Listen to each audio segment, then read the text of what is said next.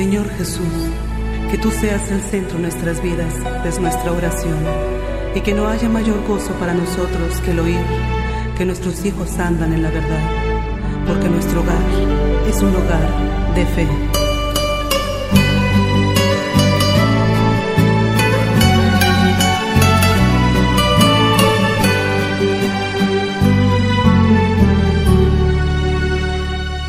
Oh Señor, ayúdanos, ante ti nos acercamos,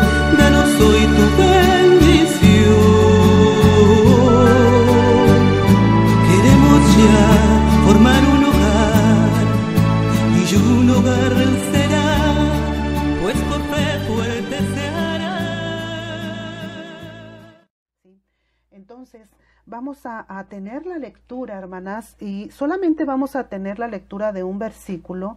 Ya hemos orado para que Dios nos use y para que prepare nuestros corazones. Así es que vamos a abrir la lectura solamente un texto, pero conforme vayamos teniendo la enseñanza, tenga lista su Biblia porque vamos a ver más versículos de la Biblia. Eh, por lo pronto, en 2 de Corintios 5, 17 es donde vamos a tener la lectura para dar inicio a esta enseñanza. Vamos a leerlo y dice así, hermanas. De modo que si alguno está en Cristo, nueva criatura es, las cosas viejas pasaron, y aquí todas, todas, hermanas, son hechas nuevas. ¿De acuerdo, hermanas? Este es el versículo con el cual vamos a dar inicio. En el momento que nosotras, hermanas, decidimos seguir a Jesús, nos convertimos en una persona nueva, como lo dice esta porción de la Biblia. Esto quiere decir, hermanas, que todo nuestro malo, todo nuestro proceder de antes, ya no debería de existir.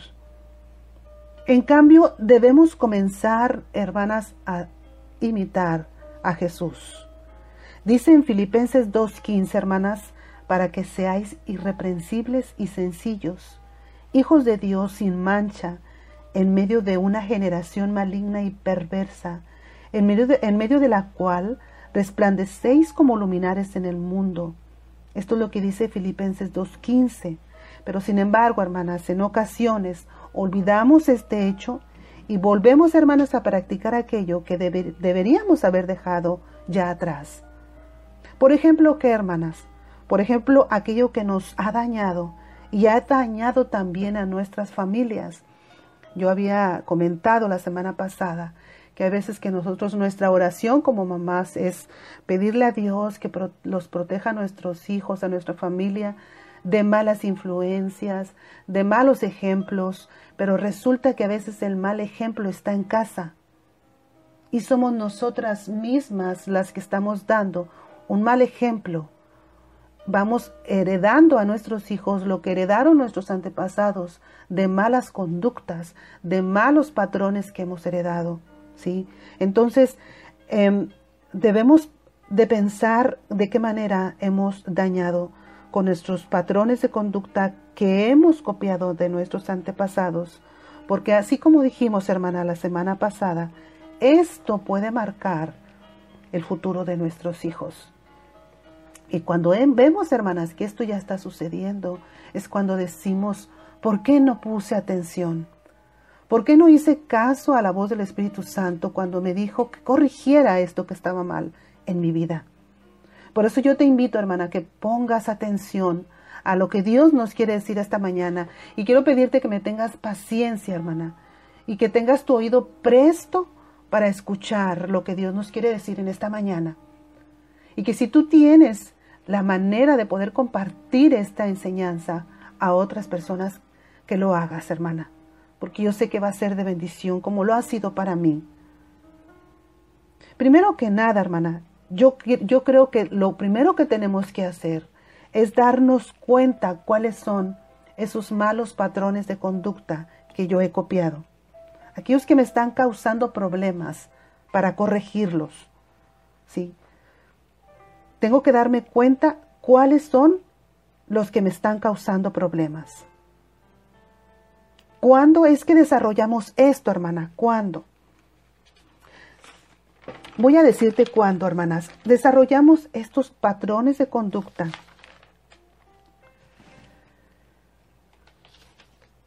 Cuando hemos visto, cuando hemos oído y aprendido o hemos tenido experiencias no muy buenas o incorrectas durante el crecimiento en nuestra niñez. ¿Qué es lo que vamos a hacer, hermanas, en esta mañana? ¿Qué es lo que les voy a pedir? Vamos a pensar y vamos a identificar cómo, cuándo y dónde hemos adquirido estos patrones. Que eso fue lo que les encargué de tarea a mis hermanas desde la semana pasada. Entonces yo te voy a pedir que durante esta enseñanza tú te acuerdes cuándo y dónde has adquirido este patrón. Primero, ¿cuál es? Después, ¿cómo? ¿Cuándo y dónde lo adquiriste? ¿Para qué, hermanas? Para que lo podamos corregir. Ese es el propósito de esta enseñanza. Por ejemplo, hermanas, ¿cómo fue tu entorno familiar? Si fue excelente, qué bueno.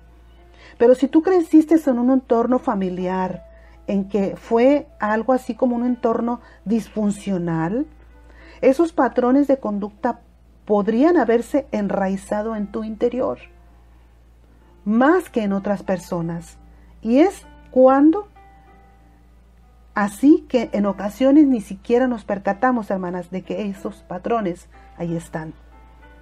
Por ejemplo, hermana, cuando alguien tiene la costumbre de robar, cuando están tan enraizados, no se dará cuenta que lo está haciendo cuando en verdad está robando. ¿Por qué, hermanas? Porque ese fue su estilo de vida. Otro ejemplo, hermana, cuando nosotras mentimos con mucha facilidad. Las mentiras. Cuando están tan enraizados no se dan cuenta que están mintiendo, aunque de hecho lo están haciendo. Y si se les eh, em, confronta a estas personas, hermanas, negarán el haber mentido. Desarrollarán, hermanas, estas personas un mecanismo de defensa ¿Y qué es lo que van a hacer? Van a justificar su comportamiento y no van a sentir que están cometiendo un error. Yo quiero leerles un versículo acerca de esto de la mentira, que es un patrón de conducta que podemos dejar. En Proverbios 12:22. Proverbios 12:22. Voy a buscarlo, hermanas.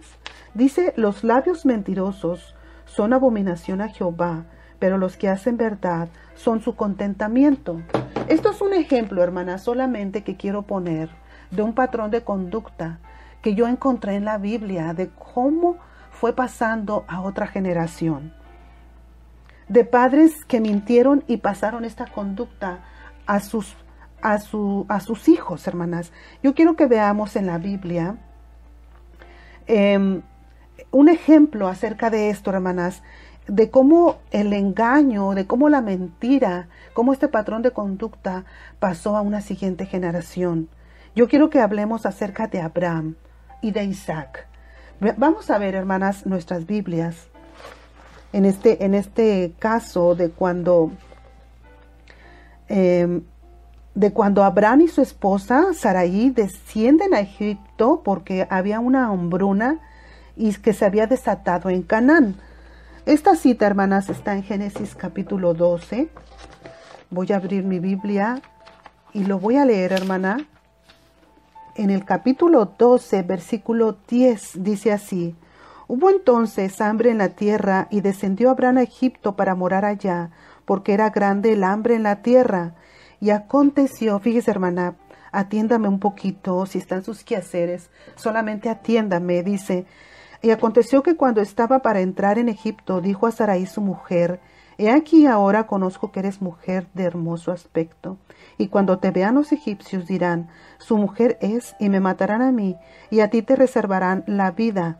Ahora pues di que eres mi hermana, para que me vaya bien por causa tuya, y viva mi alma por causa de ti. Y aconteció que cuando entró Abraham en Egipto, los egipcios vieron que la mujer era hermosa en gran manera y usted conoce lo que pasó en esta historia. Pero yo lo que quiero resaltar aquí, hermana, es cómo Abraham mintió. Sí. Pero después, hermanas, nos vamos también a Génesis capítulo 20. Unos capítulos más adelante vamos a leer también, hermana, en otra ocasión que también mintió. Dice en el versículo 12, y a la verdad también es mi hermana, hija de mi padre, mas no hija de mi madre, y la tomé por mujer. ¿Sí? Pero aquí en, en el capítulo 20 dice, y dijo Abraham, versículo 2, de Sara su mujer es mi hermana, y Abimelech, rey de Gerar, envió y tomó a Sara. Pero Dios vino a Abimelech en sueños de noche y le dijo, He aquí muerto eres a causa de la mujer que has tomado, la cual es casada con marido. Aquí vemos, hermana, en este pasaje el engaño de Abraham, el engaño de Abraham. Hablando un poquito de lo que fue Sara, hermana, Sara fue la esposa, para aquellas que no conocen esta historia, déjenme les digo quién fue Sara. Sara fue la esposa de Abraham y madre de Isaac. También era media hermana de su esposo y era ella unos 10 años más joven. Y en el, libro de Génesis dice que su nombre original era Saraí, pero Dios le cambió a Sara antes de concederle el milagro, milagro de tener un hijo a la edad de 90 años.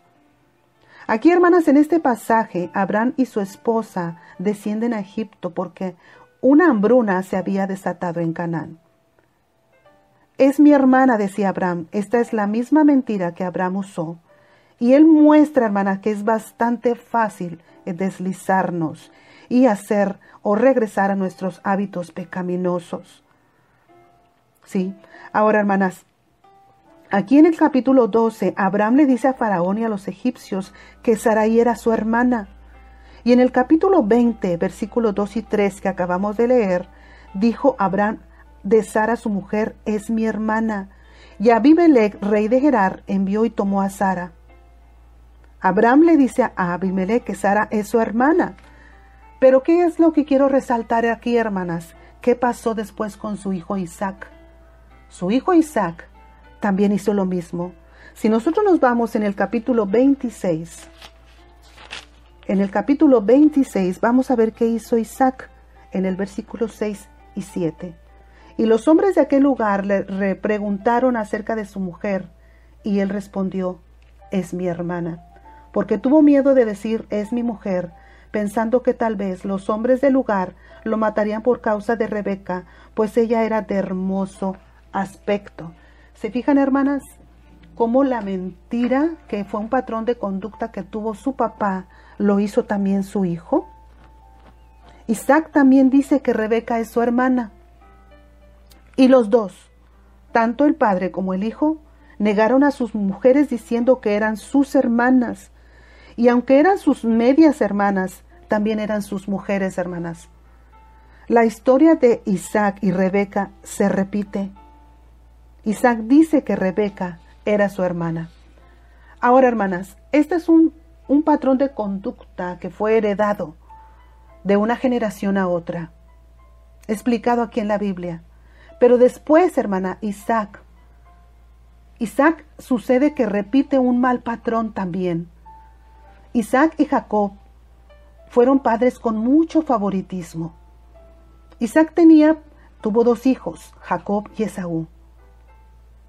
Isaac tenía por favorito a Esaú y su esposa a Jacob. Y más adelante, hermanas, en esta historia, aprendió de este mal ejemplo y tenía por favorito a su hijo José, Jacob, quien estaba por encima de sus once hermanos. No sé si me estoy dando a entender, hermanas, de cómo repetimos los malos patrones de conducta. Isaac hizo lo mismo que su papá. Y cuando Isaac tuvo hijos, tuvo a Esaú y a Jacob, Isaac tuvo como favorito a Esaú y después su hijo Jacob tuvo como favorito a su hijo José. Y este favoritismo trajo una ola de secuelas como división, engaño, maldiciones, peleas y generaciones dañadas. Entonces, estos patrones fueron heredados de generación en generación. Y hermanas, quiero decirles que los niños están permanentemente aprendiendo y el principal medio de aprendizaje es a través de la imitación. En tal sentido, hermanas, nosotras tú y yo como madre o, nosotros como padres somos el primer y principal modelo a seguir. Y de esta forma, hermanas, el rol de los padres como modelo para sus hijos, quiero decirte que es de gran importancia. Y por eso, hermanas, por ello debemos tomar conciencia, fíjate hermana, del tremendo poder que esto implica. Los niños, hermanas, hasta cierta edad ven a sus padres, y esto yo lo sé que usted lo sabe y no me va a dejar mentir, que los niños hasta cierta edad ven a sus papás como si fueran sus héroes. Piensan que son los más fuertes, que son los mejores, y esto hace, hermana, que nos imiten. Fijan estos modelos como después como parte de su persona. Y cuando ellos van creciendo en edad y se acercan a la pubertad, lo que eran de los padres marca su personalidad. ¿Qué es lo que aprenden, hermana, de sus padres? Fíjate, ¿qué es lo que aprenden? Aprenden a hacer diversas cosas. ¿Cuáles son? Aprenden desde nuestros gestos, aprenden también nuestro tono de voz, aprenden tu forma de expresarte, hermana, nuestra forma de relacionarnos, nuestra forma de interactuar con otras personas también lo aprenden. Aprenden a resolver situaciones complejas cuando están en un problema. Fíjate bien, hermana, y atiéndeme y escúchame. ¿Qué más aprenden ellos? Nuestra forma de reclamar, nuestra forma de defendernos.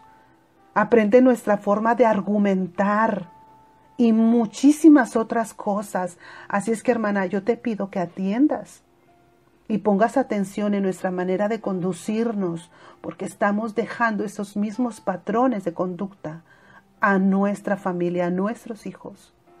Y qué grande responsabilidad.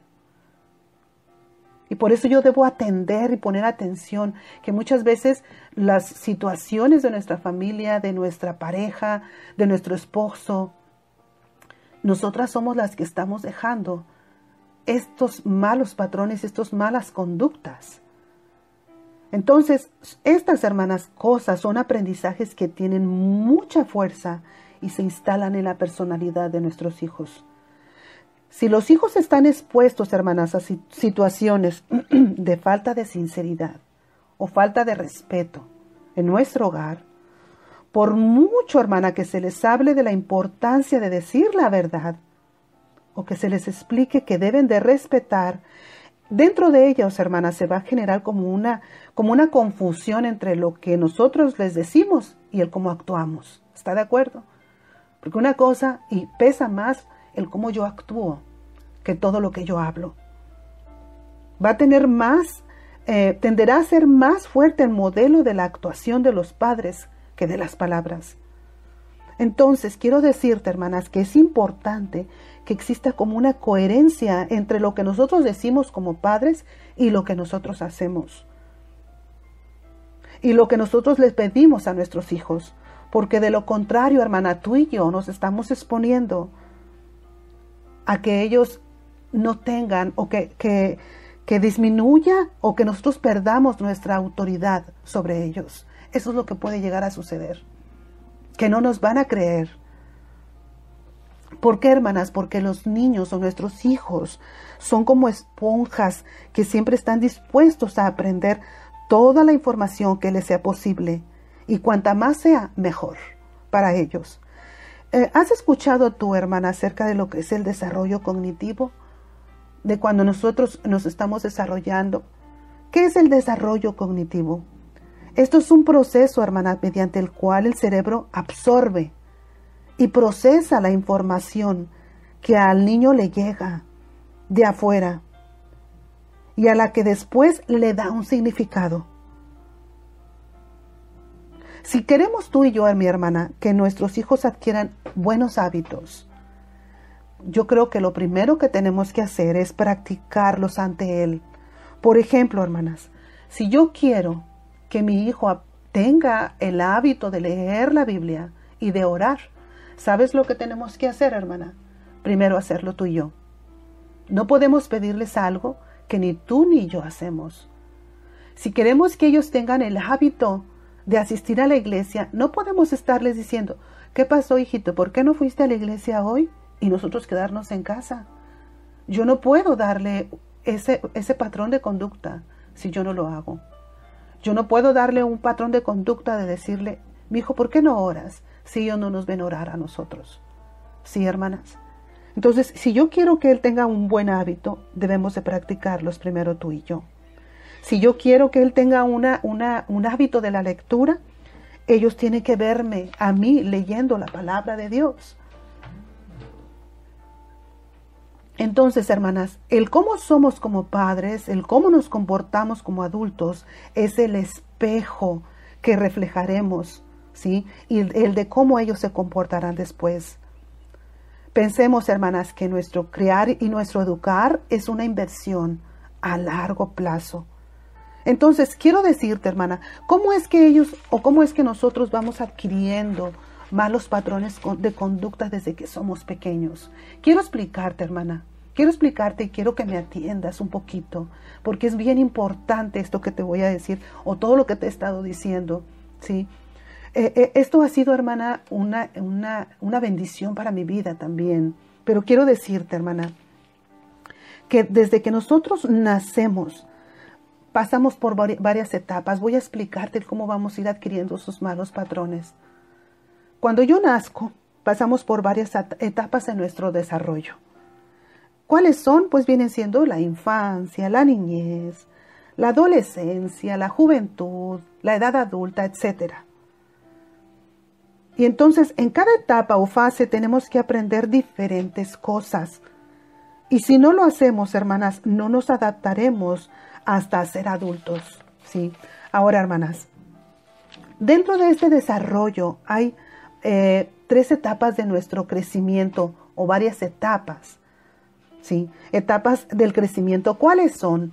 Voy a, explicar, a dártelas y después te las voy a explicar con un ejemplo bien práctico, hermanas, para que podamos percibir mejor esto que te voy a decir. ¿Cuáles son las etapas? La etapa o una fase que es la fase de ver. Aquí es no solo mirar, aquí entramos en contacto con el mundo que nos rodea a través de nuestros cinco sentidos. Entonces dijimos que es la fase de ver y luego la de sentir. Aquí, hermanas, en esta fase desarrollamos cierta clase de sentimientos en relación a lo que hemos visto, oído y experimentamos. Y estas vivencias, hermanas, las almacenamos en la memoria. Y después, por último, es la fase de accionar. Aquí vamos a usar todo lo que aprendimos para ponerlo por práctica. Pero hermanas, fíjate, si no pasamos por este proceso o no atravesamos una de estas etapas en forma normal, eso podrá tener consecuencias posteriores. ¿Cuándo, hermanas? Cuando seamos adultas. Y a esto se le denomina, denomina, hermana, patrones negativos de conducta o fallas en nuestro crecimiento o, o nuestra formación. Bueno, ya te lo expliqué, pero ahora, ya te lo mencioné, pero ahora te lo voy a explicar más claramente con ejemplos. ¿Sí? O sea, hermanas, si yo no he visto lo que debería de haber visto, si no he sentido lo que debería de haber sentido, o no he hecho lo que debería de haber hecho en una etapa de nuestro crecimiento, estos patrones de conducta ahí quedarán. Por ejemplo, hermanas, este es un ejemplo para que quede un poquito más claro. Las que han crecido en un ambiente limpio y ordenado, en forma natural habrán visto y aprendido que todo, hermana, debe estar en su lugar. ¿Sí? ¿Qué es, qué, es, ¿Qué es lo que se les habrá enseñado? Pues que no deben dejar nada tirado y sabrán que todo debe estar en su sitio. Y en la medida que vivamos de esta manera, esto se formará un patrón de conducta, hermanas, o sea, un estilo de vida. Será natural para nuestros hijos cuando crecen en un ambiente así que todo está ordenado, será natural para ellos el ser ordenado. Por ejemplo, hermana, voy a, voy a darte este ejemplo. Cuando tú visitas a alguien, que tú visitas a una persona y ves, eh, por ejemplo, su sala, o el estante donde tiene sus libros, tú te vas a dar cuenta del carácter de esta persona y el, patrón de conducta que dejará a sus hijos. Y si tú vas, por ejemplo, hermana, al baño o a la cocina, Podrás saber el carácter de la dueña de la casa, que tal vez es un patrón de conducta que heredó de su mamá. Y te vas a dar cuenta de la clase de mujer que ella es. Si la cocina, hermana, está ordenada, es que la mujer es ordenada. Pero si se ha criado con todo desordenado, habrá problemas con la fase de ver desde su niñez. Todo lo habrá visto desordenado. ¿Sí me explico, hermanas?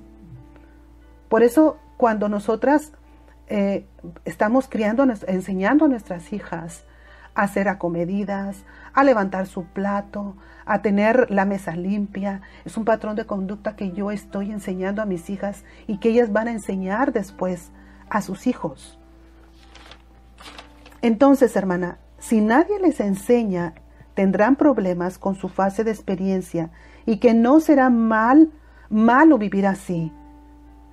Por eso continuarán viviendo de esa manera, se adaptarán al desorden y a la suciedad. Y si les dices que ordenen, que lo hagan, les será difícil hacerlo porque les molestará seguir el consejo porque no se acostumbraron a hacerlo. ¿Sí me estoy explicando, hermanas? Ahora, en la fase de accionar, por ejemplo, si siempre la mamá, fíjate hermana, si siempre nosotros como mamás le limpiamos el cuarto a nuestros hijos, el niño se creará en un ambiente limpio, pero como nunca lo hicieron, él mismo no sabrá cómo hacerlo. ¿Por qué?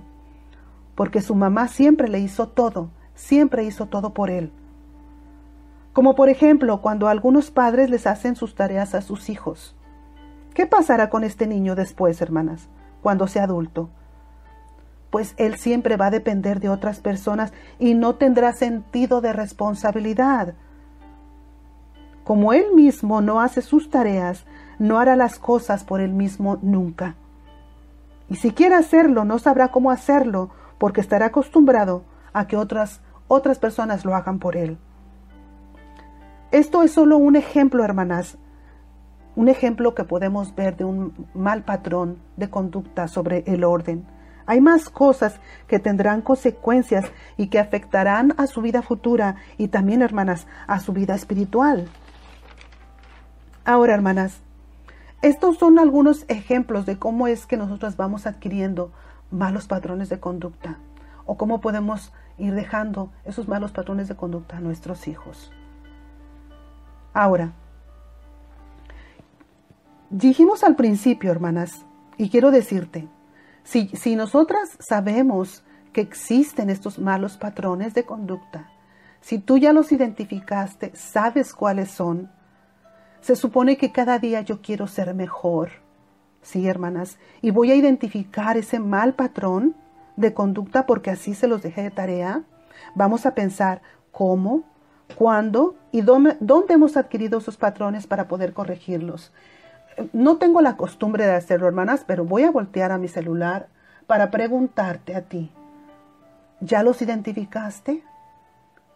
Si tú ya los identificaste, si ya los tienes anotados, si identificaste cuál es ese mal patrón de conducta que tú heredaste y que ahora lo estás haciendo en el presente y que tus hijos lo están adquiriendo, si tú ya los identificaste, solamente colócame un sí, hermana, ya los identifiqué, aquí los tengo. ¿Sabes por qué, hermana? ¿Sabes por qué? Porque en este momento vamos a hacer el ejercicio que yo te, mencioné que podemos hacer para ir dejando esos malos patrones de conducta y solamente es un ejercicio. En este momento yo estoy volteando a mi celular y quiero preguntarte a ti. Y quiero que me anotes, sí hermana, estoy lista para hacer el ejercicio. Ya tengo aquí anotado o en mi mente los malos patrones de conducta que yo he ido adquiriendo y que ahora mismo yo los estoy realizando y mis hijos los están imitando. ¿Ya los tenemos, hermanas? Ya los tenemos. Quiero que usted me ponga, sí hermana, ya estoy lista para hacer el ejercicio en este momento. Mi hermana Guadalupe me dice que sí. Mi hermana Marta. Vamos a empezar, hermanas, a realizar este ejercicio. ¿Ya está lista usted, hermana? Para realizar este ejercicio, yo solamente te voy a pedir que estés tranquila. Si es posible, hermana, que tú estés sola. Si no estás tú sola y tienes tu celular a la mano y tienes la oportunidad de irte a una recámara, vete a una recámara, hermana, y siéntate y respira profundo. Relájate, hermana, ¿sí? Mi hermana Gracia está lista. Mi sobrina Rosy ya está lista. Hermana, mire, quiero decirte que, que a mí me ha ayudado y por eso quiero compartírtelo.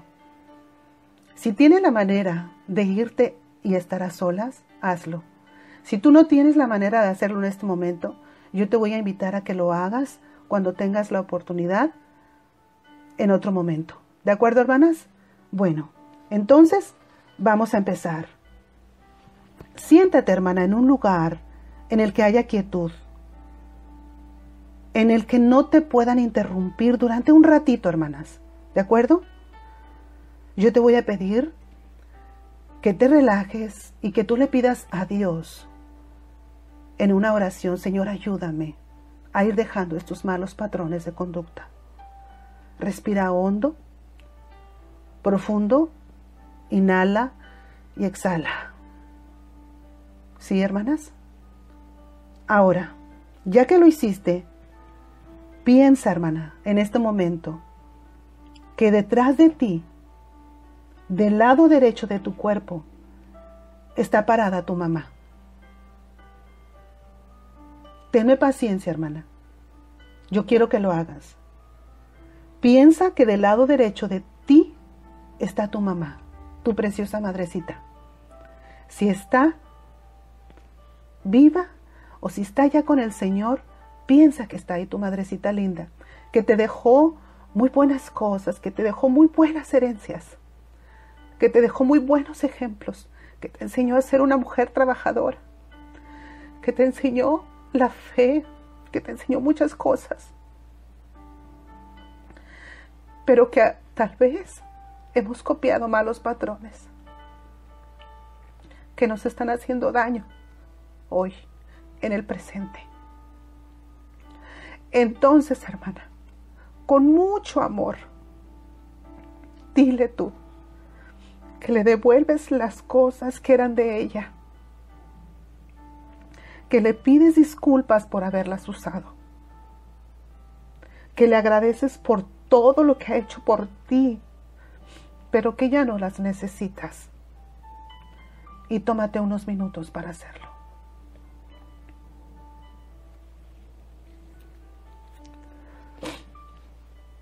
Luego, hermanas, manteniendo la misma actitud, imagínate que detrás de ti está tu abuela materna. Tal vez la conociste, tal vez no la conociste. Tal vez en un momento ella te abrazó, te dio de su ternura, te dio de un buen ejemplo pero también estamos copiando tal vez los malos patrones de conducta. Y aunque no la hayas conocido, si la conociste y ya no está allí, haz lo mismo que en el paso anterior. Con mucho amor, pídele disculpas por haber tomado cosas que eran de ella y devuélveselas. Agradecele y dile que ya no las necesitas Y así, hermana, paso a paso, todas las figuras femeninas con las que tú hayas crecido, tal vez fue tu tía la que te cuidó porque tu mamá trabajaba, fueron tus primas, no lo sé, pero con las personas con que tú tuviste relación de pequeña, si tú has copiado malos patrones, entrégaselos, devuélveselos, porque ya no los necesitas. Ahora, hermana, el siguiente paso, una vez que ya hayas terminado, mientras sigues respirando lenta y pausadamente, imagina ahora que del lado izquierdo está tu papá. Y con mucho amor, porque sabemos que nuestro Padre también nos ha dejado un legado bien importante, bien hermoso un buen ejemplo. Pero si hemos copiado malos patrones, con mucho amor, también dile que le devuelves las cosas que eran de él, que le pides disculpas por haberlas tomado, que le agradeces por todo lo que ha hecho por ti, pero que ya no las necesitas. Tómate el tiempo, hermana, para hacerlo. Ahora, hermana, atrás de él, imagina que ahí está tu abuelito, lo hayas conocido o no, y haz la misma devolución, con mucho amor y agradecimiento, pidiéndole disculpas por haberte apropiado de cosas que eran de él. Y después, terminamos este ejercicio, hermana, con todas las figuras masculinas con las que tú hayas crecido con tus tíos, con tus primos, no lo sé. Haz la misma devolución en los pasos anteriores.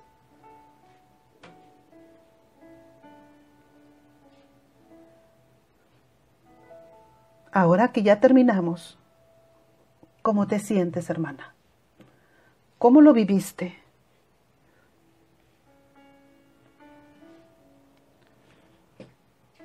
Una vez que hayamos terminado, hermanas, yo te voy a pedir, porque el siguiente paso es que sustituyamos esos patrones de conducta por otros positivos. ¿Sí? ¿Por qué, hermanas? ¿Por qué tendríamos que hacerlo? Porque yo quiero que vayamos, ya una vez que hemos terminado este ejercicio, ¿por qué son importantes? Vamos a ver por qué son importantes los cambios. Quiero que vayamos a Romanos capítulo 12.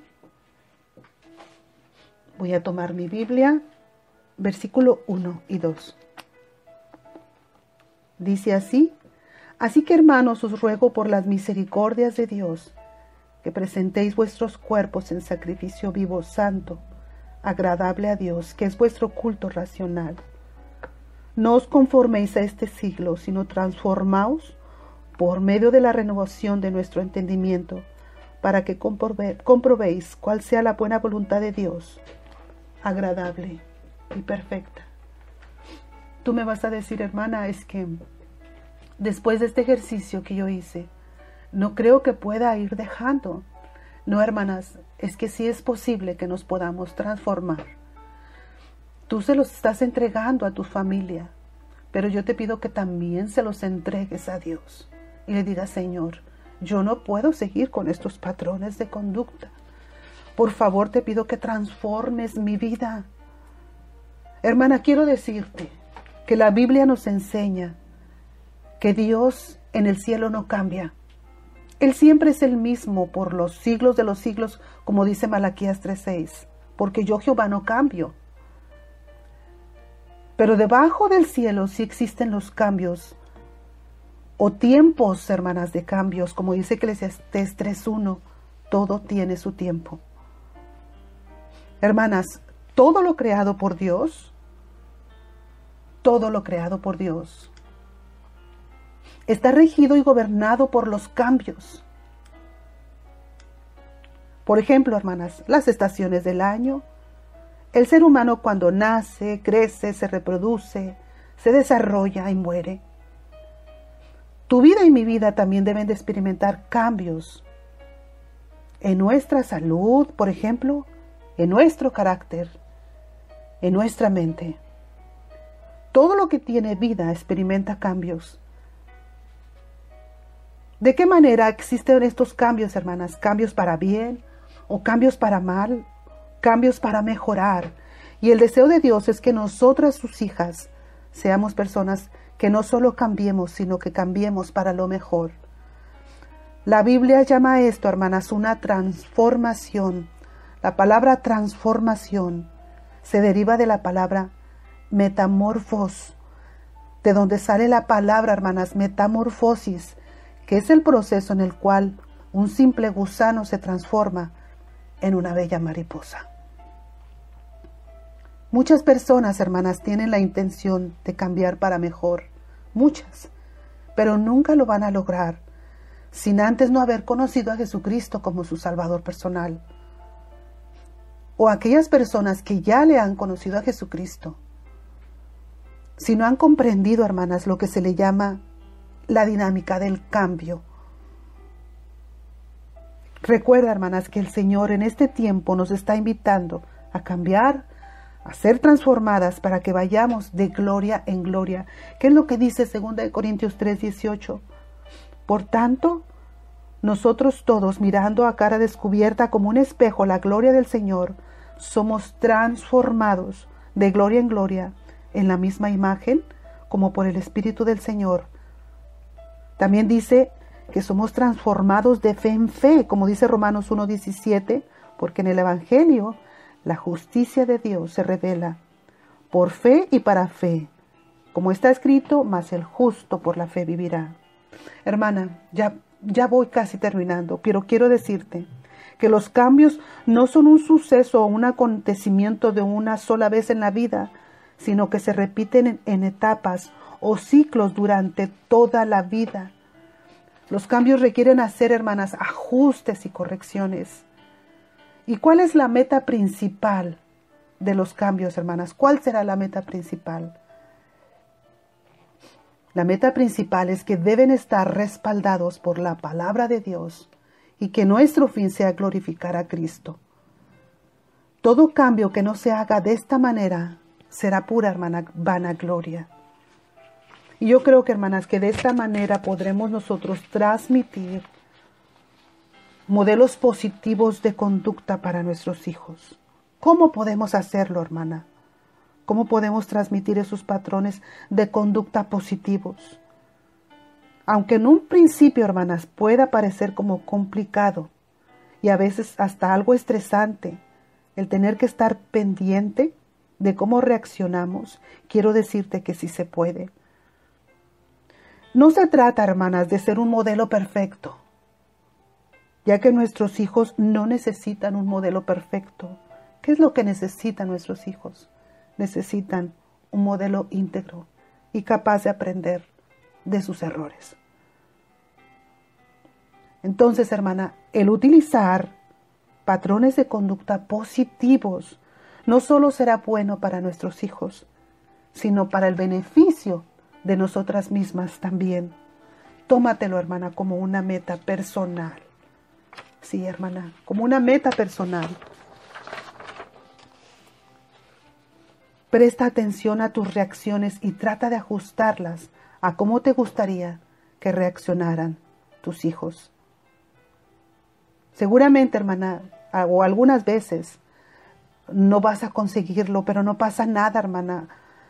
Solo hazle saber que te das cuenta y pides perdón si es necesario y diles que tratarás de mejorar. Nunca, hermanas, nunca es demasiado tarde para empezar. Aunque tú digas, hermana, es que mis hijos ya están grandes y ya dejé sus malos patrones, nunca es demasiado tarde, porque no estamos solas, hermanas. Si tú has recibido a Cristo en tu corazón, ahora el Espíritu Santo mora en ti. Y nunca estamos solas. Él estará a nuestro lado siempre porque lo ha prometido.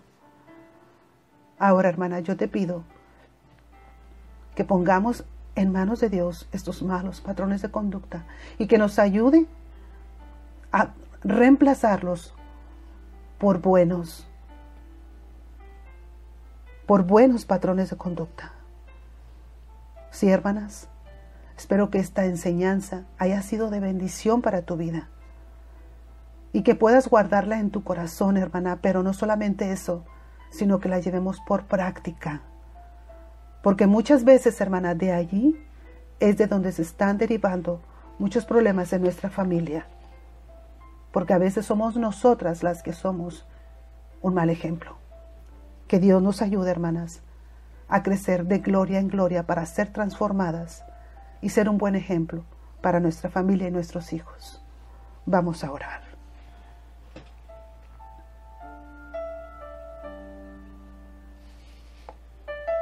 Señor, tu palabra dice que no nos acordemos de las cosas pasadas y que ya no vivimos en el pasado. Tú quieres hacer cosas nuevas en mi vida y abrir caminos nuevos. Tú me mandas, Señor, a quitar toda amargura, todo enojo, toda malicia. Yo quiero ser, Señor, en esta tarde de bendición para la gente, para mis hijos. Yo sé que puedo, pero solamente necesito entregar mi orgullo a ti, Señor. Señor, en este momento nada anhelo más que brindarme por entera mi familia y que mi corazón sea como un abrazo que los consuele, que mis labios y mis palabras sean solamente para amarlos y para sabiduría. ¿Para qué? Para poder sostener y conducir a nuestra familia. Te pedimos, Señor, todo esto en el nombre de Cristo Jesús. Amén.